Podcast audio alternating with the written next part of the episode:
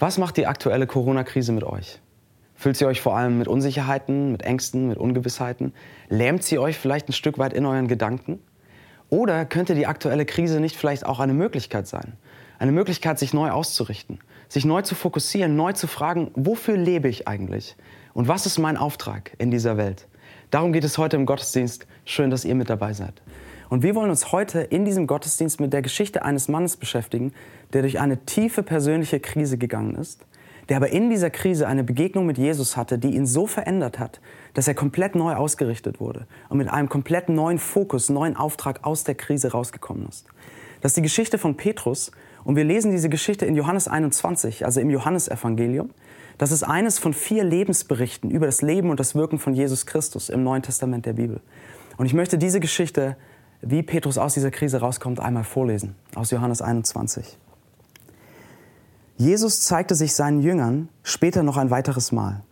Er erschien ihnen am See von Tiberias, wo Simon Petrus, Thomas, auch Didymus genannt, Nathanael aus Kana in Galiläa, die Söhne des Zebedäus und noch zwei andere Jünger zusammen waren. Simon Petrus sagte, ich gehe fischen. Wir auch, sagten die anderen, wir kommen mit. Sie gingen zum Boot hinaus und legten ab, aber in jener Nacht fingen sie nichts. Als es dann Tag wurde, stand Jesus am Ufer, doch die Jünger erkannten ihn nicht. Kinder, rief er ihnen zu, habt ihr nicht ein paar Fische für das Frühstück? Nein, riefen sie zurück, nicht einen einzigen. Werft das Netz auf der rechten Seite des Bootes aus, forderte er sie auf. Ihr werdet sehen, dass ihr etwas fangt. Sie warfen das Netz aus, aber dann konnten sie es nicht mehr einholen. Solch eine Menge Fische hatten sie gefangen. Da sagte jener Jünger, den Jesus besonders liebte, zu Petrus, es ist der Herr. Als Simon Petrus ihn sagen hörte, es ist der Herr, warf er sich das Obergewand über, das er bei der Arbeit abgelegt hatte, band es fest und sprang ins Wasser, um schneller am Ufer zu sein. Die anderen Jünger kamen mit dem Boot nach, das Netz mit den Fischen im Schlepptau. Sie hatten es nicht weit zum Ufer, nur etwa 100 Meter. Als sie aus dem Boot stiegen und an Land gingen, sahen sie ein Kohlenfeuer, auf dem Fische brieten. Auch Brot lag dabei. Bringt ein paar von den Fischen, die ihr eben gefangen habt, forderte Jesus sie auf. Da stieg Simon Petrus ins Boot und zog das Netz an Land. Es war voll von großen Fischen, im Ganzen 153. Und trotz dieser Menge riss das Netz nicht. Kommt her und esst, sagte Jesus. Die Jünger hätten ihn am liebsten gefragt, wer bist du? Aber keiner von ihnen wagte es. Sie wussten, dass es der Herr war. Jesus trat ans Feuer, nahm das Brot und gab es ihnen und ebenso den Fisch. Das war nun schon das dritte Mal, dass Jesus seinen Jüngern erschien, nachdem er von den Toten auferstanden war. Als sie gegessen hatten, sagte Jesus zu Simon Petrus, Simon, Sohn des Johannes, liebst du mich mehr als irgendein anderer hier? Petrus gab ihm zur Antwort, Ja, Herr, du weißt, dass ich dich lieb habe. Darauf sagte Jesus zu ihm, Sorge für meine Lämmer. Jesus fragte ihn ein zweites Mal, Simon, Sohn des Johannes, liebst du mich? Petrus antwortete, Ja, Herr, du weißt, dass ich dich lieb habe. Da sagte Jesus zu ihm, Hüte meine Schafe. Jesus fragte ihn ein drittes Mal, Simon, Sohn des Johannes, hast du mich lieb? Petrus wurde traurig, weil Jesus ihn nun schon zum dritten Mal fragte, hast du mich lieb? Herr, du weißt alles, erwiderte er. Du weißt, dass ich dich lieb habe. Darauf sagte Jesus zu ihm, Sorge für meine Schafe. Ich möchte dir etwas sagen, Petrus. Als du noch jung warst, hast du dir den Gürtel selbst umgebunden und bist gegangen, wohin du wolltest. Doch wenn du einmal alt bist, wirst du deine Hände ausstrecken, und ein anderer wird dir den Gürtel umbinden und dich dahin führen, wo du nicht hingehen willst. Jesus deutete damit an, auf welche Weise Petrus sterben würde und dass durch seinen Tod die Herrlichkeit Gottes offenbart würde. Er schloss, indem er sagte, folge mir nach. Lass uns beten. Vater, ich danke dir für diesen Morgen und für die Möglichkeit, dass wir Gottesdienst gemeinsam feiern können durch die technischen Möglichkeiten, die wir heute haben. Und ich danke dir für diese Geschichte von Petrus, die wir gerade gelesen haben. Und ich möchte dich bitten, dass du uns heute in diesem Gottesdienst und durch diesen Text hilfst zu verstehen, wie wir in einer Krise einen neuen Fokus finden können, einen neuen Fokus für dich und einen neuen Auftrag. Amen. Es gibt nichts, was einen so dazu bringt, einen Schritt zurückzutreten und sein ganzes Leben zu überdenken, wie eine globale Pandemie. So diesen Satz hat Margie Verrill letzte Woche geschrieben in einem Artikel im Forbes Magazin. Und sie erzählt in diesem Artikel, wie sich ihr Leben in der Corona-Krise komplett verändert hat. Margie Verrill ist eine erfolgreiche Autorin und eine sehr gefragte Referentin. Sie war international viel unterwegs, hat viel auf Konferenzen gesprochen. Und dann wurde bei ihrem Mann Andrew, ähm, er wurde positiv auf Covid getestet. Das heißt, er ging ins Krankenhaus, sie musste in eine 14-tägige Quarantäne. Und als die Quarantäne endete und sie gerne weitermachen wollte mit ihrer Arbeit, kam der Lockdown ihrer Regierung. Und sie fand sich zu Hause wieder. All ihre Appointments, all ihre Konferenzen waren abgesagt, alle ihre beruflichen Möglichkeiten lagen erstmal brach, so wie es vielen von euch vielleicht momentan auch geht. Und dann schreibt sie davon in diesem Artikel, wie dieser Moment oder diese Wochen, die sie dann zu Hause verbracht hat, sie aber an den Punkt gebracht haben, sich noch einmal ganz neu zu hinterfragen und zu fragen, was ist mir eigentlich wirklich wichtig? Wofür lebe ich? Was ist mein Sinn? Und ich finde es sehr interessant, wie sie das beschreibt oder was sie schreibt. Und ich möchte einmal zitieren aus diesem Artikel. Sie sagt, während es uns nicht gefallen mag, dass der Autopilot, mit dem wir so unser Leben gelebt haben, so jäh unterbrochen wurde, gibt uns diese Krise doch auch eine leise Einladung, im Innersten verändert zu werden. Und dann sagt sie, das Geschenk dieser Krise ist, dass sie uns auf schockierende Art und Weise aus der täglichen Hektik gezogen hat. So, das gilt natürlich für viele von uns, klar, für manche von euch, Ärzte, Krankenpfleger, andere Berufe, das ist, ihr habt vielleicht mehr Hektik als sonst. Aber ein Großteil von uns wurde doch aus dieser Hektik gezogen. Und sie sagt weiter, also die Krise hat uns aus der Hektik gezogen und uns Zeit gegeben, unsere Vorstellungen von Erfolg und einem bedeutungsvollen Leben neu zu überdenken. Sie sagt, diese Krise gibt uns eine Möglichkeit, oder sie sagt eine leise Einladung, nochmal neu zu hinterfragen, was ist mir wirklich wichtig und was ist für mich ein bedeutungsvolles Leben. Und ich weiß nicht, wie euch das geht, aber das ist mir in den letzten Wochen immer wieder begegnet. Ob in persönlichen Gesprächen mit anderen, mit Nachbarn so, mit zwei Meter Abstand natürlich, oder in Posts auf Social Media, habe ich das immer wieder gesehen, dass Leute sowas sagen wie, oh, die Krise hilft mir darüber nachzudenken, was ist mir eigentlich wirklich wichtig? Was sind so meine Prioritäten? Und wir haben das ja auch gerade in den drei Clips ähm, vorhin gesehen. Krisen können einen fokussierenden Effekt haben. Ganz egal, ob das so eine globale Krise ist wie jetzt Corona oder das kann auch eine ganz persönliche Krise sein, ein Schicksalsschlag, eine schwere Krankheit, der Verlust eines Arbeitsplatzes. Eine Krise kann einen fokussierenden Effekt haben, dass wir aus der Krise kommen mit neu geordneten Prioritäten, mit neu, einer neuen Klarheit, was uns wichtig ist und wofür wir leben. Und wir schauen uns heute, wie vorhin schon gesagt, die Geschichte von Petrus an. Petrus war durch eine tiefe Krise gegangen, hatte in dieser Krise eine Begegnung mit Jesus, die ihn komplett neu ausgerichtet hat. Wir haben den Bibeltext ja eben schon gelesen. Jetzt lasst uns einmal einsteigen in diesen Text. Was ist hier die Situation? Was passiert hier? Wir befinden uns hier kurz nach Ostern, kurz nach der Auferstehung von Jesus. Und Jesus war nach seiner Auferstehung den Jüngern schon zweimal begegnet. Er hatte ihnen gezeigt, dass er wirklich auferstanden ist. Er hatte sie ermutigt. Er war auf die Zweifel von Thomas ganz persönlich und individuell eingegangen. Und er hatte ihnen einen Auftrag gegeben, der auch der Auftrag äh, unserer Kirche, des Hamburg-Projekts ist. Und der eigentlich der Auftrag, könnte man sagen, jedes Christen ist. Der dein Auftrag ist, wenn du heute sagst, na, ich bin Christ, ich würde mich als Christ bezeichnen. Und zwar hatte er zu seinen Jüngern gesagt, so wie mich der Vater gesandt hat, so sende ich jetzt euch. Er hatte sie ausgesandt, er hatte sie losgeschickt. Sie sollten losgehen und von dem erzählen, was sie selbst bei Jesus gefunden hatten. Ja, sie hatten den Sohn Gottes kennengelernt.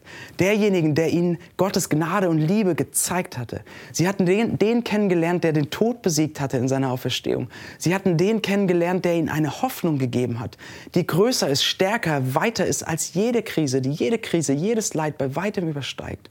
Und er hatte sie losgesandt, um davon zu erzählen. Und er hatte zu ihnen gesagt, sie sollen nach Galiläa gehen und dort auf ihn warten. So, und jetzt waren sie losgegangen, sie waren nach Galiläa gegangen, in den Norden Israels, und das war ihre Heimat. Da kamen sie her. Das heißt, sie waren zurück in ihren Orten, in ihren Dörfern, umgeben von, ihren Familien, ihren alten Freunden, ihren ehemaligen Kollegen. Und das wäre doch die perfekte Gelegenheit gewesen, jetzt von Jesus zu erzählen, von all dem, was sie erlebt hatten. Es gibt doch keinen besseren und authentischeren oder auch liebevolleren Rahmen, um von seinem Glauben zu erzählen, von dem, was man bei Jesus gefunden hat, als in echten persönlichen Beziehungen. So, aber was sehen wir im Text? Wir sehen keine Gruppe von Jüngern, die irgendwie mit einem Auftrag begeistert unterwegs ist. Wir lesen nicht in dem Text so und sie zogen durch ihre Dörfer und ihre Orte in Galiläa und sie erzählten allen von Jesus, sondern wir sehen eine Gruppe von Männern, die sagt, ey, lass uns fischen gehen. Ja, wir kommen auch mit. Die Jünger sind nicht fokussiert auf ihren Auftrag, sie leben nicht ihren Auftrag. Und allen voran Petrus. Denn Petrus, der hier diesen Vorschlag macht, also ich gehe fischen, Petrus steckte in einer ganz tiefen persönlichen Krise.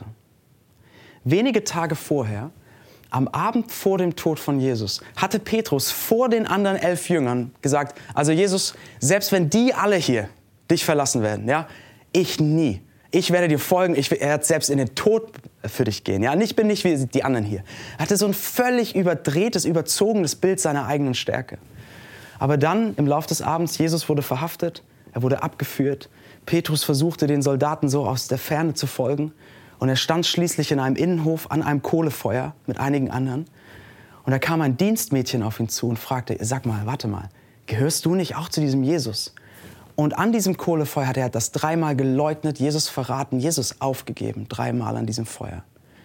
Und das hatte ihn in eine tiefe existenzielle Krise gestürzt. Er war voller Scham Jesus gegenüber, dass er ihn so verraten hatte. Sein Selbstbild, die Sicht, die er von sich selbst hatte, von seiner eigenen Kraft, von seiner eigenen Stärke, war völlig zerschmettert, lag völlig in Scherben. Und sein Ansehen vor den anderen Jüngern hatte jetzt auch nicht unbedingt davon profitiert, dass er sie alle als schwach und sich selbst als so stark dargestellt hatte. Der Mann war in einer tiefen existenziellen Krise. Und in dieser Krise, in dieser Unsicherheit, in dieser Scham verfolgt er nicht den Auftrag, den Jesus ihm gegeben hat sondern er sagt, also Jungs, ich gehe fischen. Wer kommt mit? Und Petrus macht hier etwas, glaube ich, was zutiefst menschlich ist. Und etwas, was wir auch kennen vielleicht aus unserem Umgang mit Krisen. Und das ist in seiner Unsicherheit, in der Krise, geht er in das, was vertraut ist. Geht er in das, was er kennt. Geht er in das, was sich sicher anfühlt, wo er geborgen ist. Petrus war Fischer gewesen. Petrus war damit aufgewachsen. Das ist, was er konnte, das ist, was er kannte, das ist, wo er sicher war. Und er geht in das, wo er sicher ist, was vertraut ist. Und ist das nicht etwas, wie wir auch oft mit Krisen umgehen? Ist das nicht etwas, was wir sehr sympathisch finden, was wir auch von uns kennen? Ich meine, wenn ihr einmal an die letzten Wochen denkt, wie seid ihr bisher mit der Krise umgegangen? Wie habt ihr auf die Krise reagiert? Und ich glaube, ein erster Reflex, den wir haben, den ich auch habe, ist, okay, draußen ist Chaos, draußen ist Krise, ich werde mich jetzt mal richtig gut um mich selbst kümmern. Ja? Ich mache mehr Sport, mehr so zu Hause mehr Workout. Ich werde jetzt endlich mal dieses eine Buch lesen oder diese Serie, die ich immer gucken wollte. Und jetzt habe ich endlich mal abends Zeit. Ich werde gesünder und so ein bisschen schöner, so Slow Cooking, alles gut. Oder vielleicht mache ich den Garten mal. Das Wetter ist ja auch perfekt. Wir gehen in das einfach, was sich gut anfühlt für uns, was vertraut ist, was sicher ist, was geborgen ist. Und das ist gut. Da ist nichts Schlechtes dran. Es ist wichtig, in so einer Zeit wie gerade sich gut um sich selbst zu kümmern. Macht das. Aber ist das alles? Ist das alles, worauf unser Blick ist? Ist unser Blick nur nach innen? Ist unser Blick nur auf dem, wie machen wir es jetzt gut für uns? Haben wir vielleicht, wie Petrus in der Krise, den Blick nach außen, den Blick für den Auftrag komplett aus den Augen verloren? Haben wir uns in der Krise schon mal gefragt, wie könnte ich jetzt gerade in dieser Zeit, wo so viel Unsicherheiten bei Leuten auch da sind, so viel Ungewissheit, wie könnte ich jetzt gerade zu jemand werden, der mitten in all den schlechten Nachrichten gute Nachricht bringt? Wie könnte ich jetzt jemand werden, der Hoffnung und Trost in das Leben von anderen spricht? Wie könnte es eigentlich aussehen, den Auftrag von Jesus gerade zu leben? Haben wir uns nur in das Vertraute und das Sichere gestürzt für uns selbst, was gut ist? Oder schaffen wir es auch, den Blick nach außen zu drehen? Das ist mal eine erste Frage für euch, auch eine erste Frage an mich. Und wenn ihr merkt, oh, warte mal, ich glaube, ich habe wirklich nur auf mich geschaut, dann klagt euch nicht an dafür, dann werft euch das nicht vor, sondern überlegt einfach, wen habe ich denn in meinem Umfeld? Und wo könnte ich den Blick nach außen drehen und jetzt gerade diesen Auftrag von Jesus leben? Also wir sehen mal so als ersten Gedanken, in der Krise lebt Petrus diesen Auftrag von Jesus nicht, sondern er ist sehr auf das bedacht, was sicher ist. Die Jünger sind sehr zögerlich, sie leben nicht den Auftrag. Aber wenige Wochen später werden diese paar Männer anfangen, die damals bekannte Welt aus den Angeln zu heben. Und allen voran Petrus. So, was war da geschehen? Was hat ihn so verändert? Petrus hatte erlebt, wie mitten in seiner Krise Jesus ihm begegnet war. Und dass Jesus ihn komplett neu fokussiert und ausgerichtet hatte und ihm einen neuen Auftrag gegeben hatte. Und Jesus macht das wirklich auf eine ganz faszinierende und liebevolle Art und Weise. Jesus bringt in der Begegnung mit Petrus hier zwei ganz zentrale Momente aus dem Leben von Petrus zusammen. Zwei zentrale Momente aus der Beziehung von Jesus und Petrus bringt Jesus hier zusammen.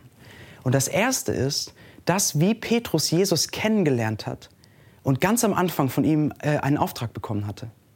Und das war, äh, das ist eine Geschichte, die kann man in Lukas 5 nachlesen. Ähm, sie waren damals auch am See Genezareth gewesen, am gleichen See. Sie waren im Boot von Petrus und auf den See gefahren. Petrus hatte die ganze Nacht gefischt und nichts gefangen. Aber Jesus hatte zu ihm gesagt, wirf das Netz noch einmal aus. Und sie hatten so einen unfassbaren Fang gemacht, dass sie die Fische kaum ans Land bringen konnten. Und Petrus war damals erschrocken und fasziniert und er war zurückgewichen, weil er, er fing langsam an zu begreifen, wer da vor ihm steht. Und Jesus hatte dann zu ihm gesagt, Petrus, folge mir nach. Leb dein Leben für mich. Folge mir. Und ich werde dich zu einem Menschenfischer machen. Ja, und damit meinte er, ich werde dich zu jemand machen, der Menschen für mich gewinnt. Ich werde dich zu jemand machen, der meine Gnade und meine Liebe anderen Leuten weitergibt, sie damit erreicht. Das war der Auftrag von Petrus, das war die Berufung, die er bekommen hatte. Und jetzt schaut euch das an. Drei Jahre später, nach seinem Verrat, sie sind wieder auf dem See. Es ist der gleiche See, es ist die gleiche Ecke des Sees, wo sie fischen.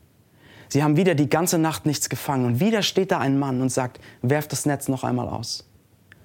Und sie machen wieder einen unfassbaren Fang. Und Johannes, der im Boot ist mit Petrus, versteht es sofort. Alles kommt hoch und er sagt, Petrus, Petrus, das ist Jesus, der da steht.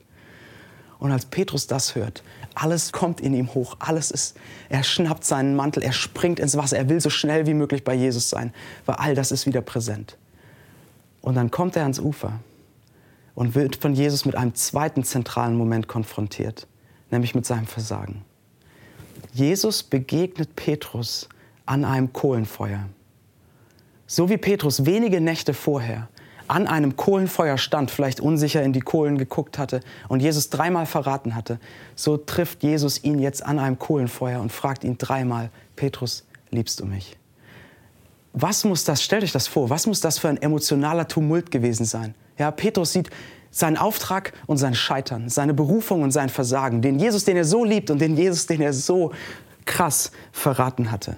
All das ist da, all das wühlt in ihm. So. Und wie geht Jesus jetzt mit ihm um? Mitten in dieser existenziellen Krise, wie reagiert er? Er stellt ihn komplett wieder her. Auf so viele verschiedene Arten und Weisen. Er fragt ihn dreimal, ob er ihn liebt. Petrus darf dreimal seine Liebe zu Jesus bekennen. Und durch dieses dreimal wird es völlig klar, kein Zweifel mehr, keine psychologische Hintertür mehr. Es ist völlig klar, der Verrat ist vergeben. Es ist, das ist Geschichte, das ist Vergangenheit, das ist vergeben. Aber nicht nur das. Jesus stellt Petrus auch vor den anderen wieder her. Ja, Petrus hatte so angegeben, oh, ich bin nicht wie die, die so schwach sind, ich bin viel stärker. Jesus begegnet Petrus nicht alleine, sondern vor den anderen. Und vor den anderen stellt er ihn wieder her und stellt seinen Ruf wieder her. Und nicht nur das.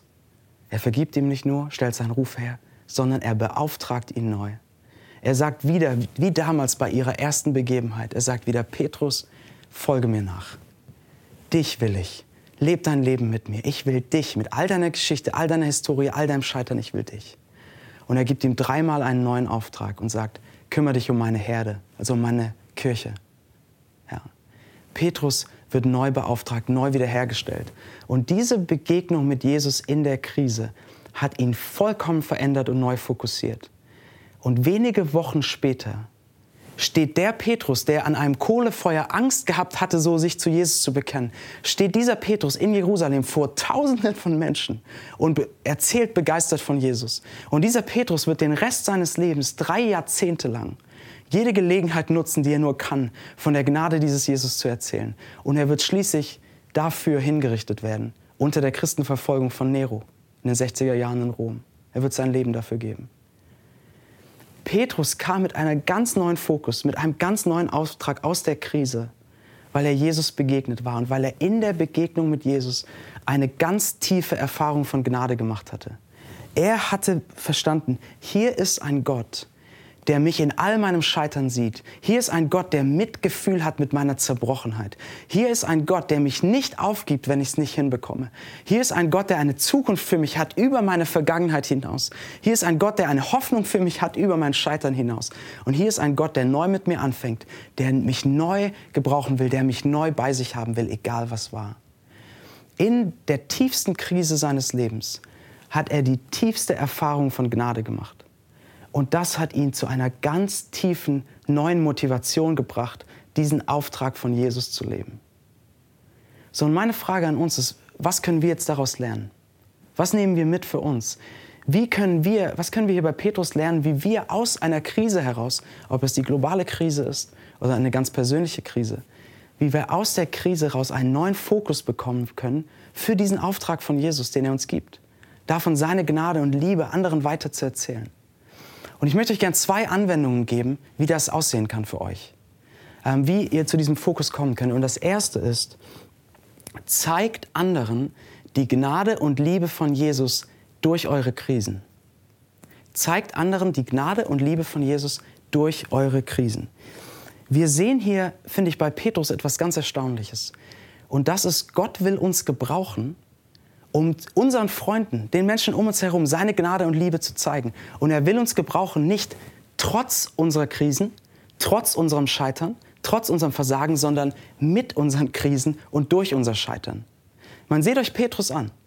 Das war nicht einfach nur so, okay, er hatte eine Krise, er war gescheitert, Jesus begegnet ihm, Jesus setzt alles nochmal auf Null, ja, das ist vergeben, das ist Vergangenheit, niemand denkt mehr dran und es geht einfach weiter.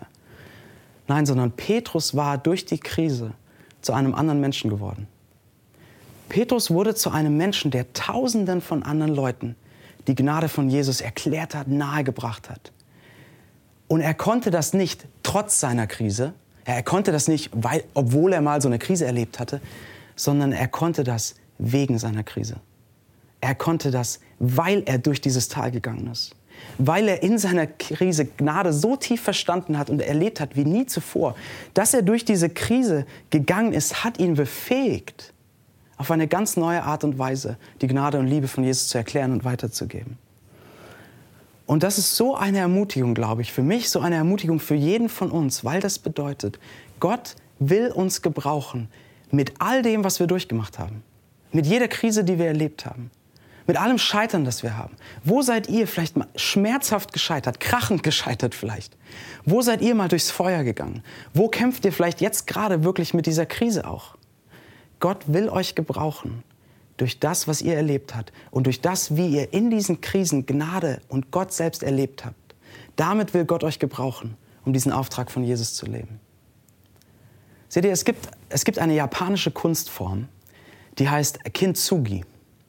Und diese Kunstform wird dazu verwendet, zerbrochene Keramikgefäße äh, zu reparieren. Ja, stellt euch vielleicht so eine schwarze Keramikschüssel vor, die ist runtergefallen und in drei, vier Teile zerbrochen. So, und mit Kintsugi wird diese Schüssel folgendermaßen repariert. In die Risse der Teile wird so eine Kittmasse aufgetragen. Aber in diese Kittmasse wurde davor Goldpulver oder Silber oder manchmal sogar Platin gemischt. So, und diese, diese mit Gold, Platin oder Silber durchmischte Kittmasse wird in die Risse eingetragen. Die Teile werden wieder zusammengefügt.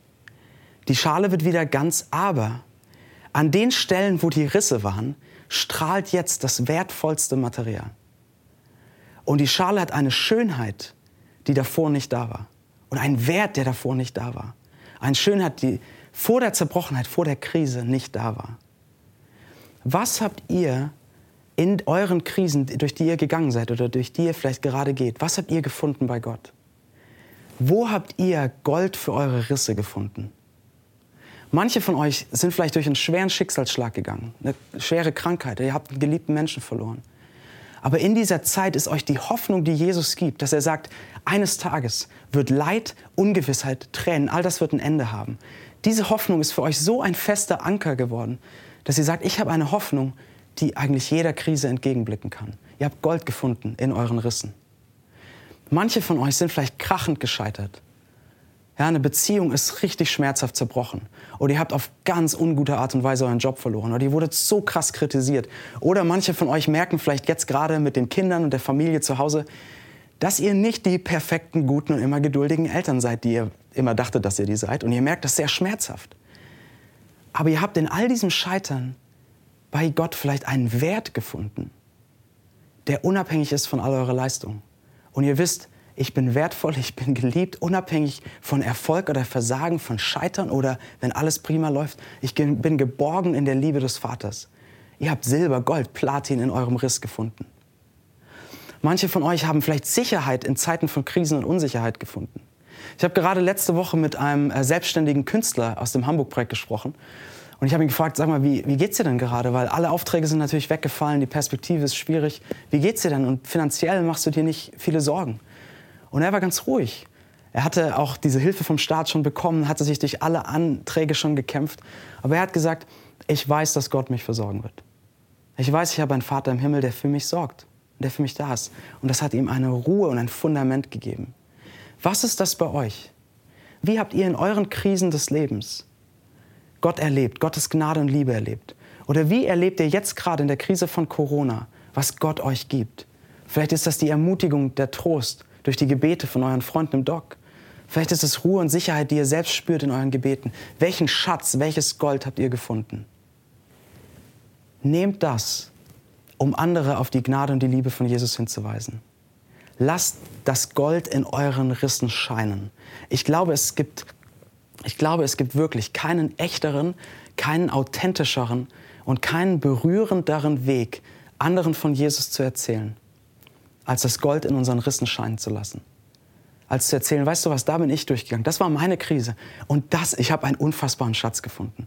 Ein Schatz, den ich nicht mehr missen will. Ein Schatz, der für dich auch so wertvoll wäre. Seht ihr in dieser Krise gerade, wenn ihr mit euren Freunden sprecht und sie vielleicht mal fragt, wie es ihnen wirklich geht, was kommt da hoch? Welche Unsicherheiten kommen hoch? Welche Sorgen, welche Ängste, welche Ungewissheit? Wie könnt ihr aus der Erfahrung, die ihr gemacht habt, mit Gottes Gnade, da Hoffnung reinsprechen? da Trost reinsprechen und da auf den hinweisen, der größer ist als jede Krise und der Gold für die Risse bringt. Das ist das eine, wie wir Fokus finden können für den Auftrag durch die Krise hindurch. Lasst ähm, durch eure Krisen Gottes Gnade und Liebe scheinen. Und das zweite ist, schaut immer wieder, schaut immer wieder darauf, wie Jesus Christus mit eurer tiefsten Krise umgegangen ist. Seht ihr, wir haben bei Petrus gesehen und wir haben das wahrscheinlich auch bei uns selbst gesehen, dass wir in einer Krise oft schnell erstmal nur auf uns schauen. So, wo ist das Vertraute, wo ist das Sichere, wo ist das Geborgene für uns? So, aber wie ist Jesus eigentlich mit Krisen umgegangen? Oder wie ist Jesus mit unserer größten Krise umgegangen? Seht ihr, die Bibel erklärt uns, dass Gott uns geschaffen hatte, jeden einzelnen von uns, damit wir in ihm die tiefste Freude unseres Herzens finden. Gott hatte uns geschaffen, um seine Liebe mit uns zu teilen damit wir in Beziehung mit ihm wirklich aufblühen. Aber dann kam die Krise. So wie Petrus am Kohlenfeuer hat jeder von uns sich abgewendet von ihm und gesagt in unserem Herzen, ey Gott, wir brauchen dich nicht. Wir kommen gut allein klar. Wir wissen selbst, wie das Leben laufen soll. Wir wissen am besten, was für unser Leben gut ist. Wir brauchen diese Liebe nicht. Wir haben uns abgewandt. Krise. Und das wäre doch jetzt die perfekte Gelegenheit gewesen für Jesus zu sagen, okay, ja, dann kümmere ich mich jetzt mal in der Krise so richtig gut um mich selbst. Ja?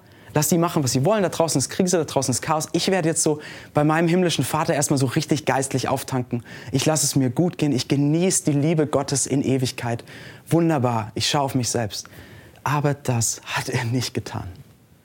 Das hat er nicht getan sondern in der größten Krise hat Jesus nicht den Blick auf sich selbst gehabt, sondern hat den Blick von sich genommen. Er hat nicht nur gefragt, was tut mir jetzt gut, sondern hat gefragt, was braucht ihr? Und er ist losgegangen. Er ist losgegangen, um uns zu begegnen, um dir zu begegnen, mir zu begegnen in unserer tiefsten Krise, in unserer heillosen, zerbrochenen Beziehung mit Gott. Ist er gekommen, Mensch geworden und bis ans Kreuz gegangen, um uns eine Hoffnung zu bringen, die jede Krise übersteigt um uns eine neue Nähe, eine neue Beziehung mit Gott zu bringen, die wir so sehr gebraucht haben. Und eine Liebe, die unser Herz im tiefsten zur Ruhe führt. So ist er mit der Krise umgegangen. Und dann sagt er zu allen, die diese Liebe erfahren haben, so wie ich gesandt war, sende ich jetzt euch. Deswegen lasst mich zum Ende euch, ich möchte euch ein paar Fragen mitgeben. Vielleicht für die Zeit des nächsten Liedes, vielleicht aber auch für die Woche jetzt. Ein paar Fragen, die euch vielleicht helfen können, neu diesen Fokus zu finden in der Krise für den Auftrag von Jesus. Und das ist zum einen, fragt euch einmal ehrlich, wie seid ihr bisher mit der Krise umgegangen? Habt ihr euch gut um euch selbst gekümmert? Das ist gut. Aber habt ihr vielleicht den Blick auf die anderen vergessen? Wer, in eurem, wer ist in eurem Umfeld, wo ihr denkt, wenn diese Person, mein Freund, mein Nachbar, auch die Hoffnung, den Trost hätte, die ich habe, das wäre so großartig? Wen seht ihr? Das ist das eine. Das andere ist, wo habt ihr, entweder jetzt gerade in der Krise oder in vergangenen Krisen in eurem Leben, wo habt ihr Gottes Gnade erlebt? Wo habt ihr Gold für eure Risse gefunden? Erzählt davon. Erzählt davon und lasst dadurch, durch dieses Gold in den Rissen, Gottes Gnade und Liebe scheinen. Und als letzte Frage schließlich noch. Was ist euer nächster Schritt nächste Woche? Welchen Freund wollt ihr diese Woche mal anrufen und mal ehrlich fragen, wie es wirklich geht und was diese Krise in ihn hochbringt? Wo wollt ihr anfangen, Hoffnung reinzusprechen? Und für welchen eurer Freunde, die Jesus noch nicht kennen, wollt ihr diese Woche anfangen zu beten? Lass mich beten zum Schluss. Jesus, ich danke dir, dass du dich nicht abgewandt hast, als wir in der tiefsten Krise steckten, als wir so weit getrennt waren von dir. Ich danke dir, dass du dich nicht abgewandt hast, sondern dass du losgegangen bist und dass du unsere Krise zu deiner Krise gemacht hast. Dass du unsere Zerbrochenheit, unsere Trennung von Gott getragen hast am Kreuz, damit wir etwas finden können, was jede Krise übersteigt. Was trägt in jeder Krise, was über jede Krise hinausgeht. Und ich bitte dich, dass du uns hilfst zu verstehen und hilfst neu zu sehen, äh, wo du Gnade für uns hast in unseren Krisen. Und dass du uns neu lossendest, diese Gnade, die wir gefunden haben, mit anderen zu teilen, andere auf dich hinzuweisen und dann den Schatz, das Gold, das wir gefunden haben bei dir, für andere scheinen zu lassen. Amen.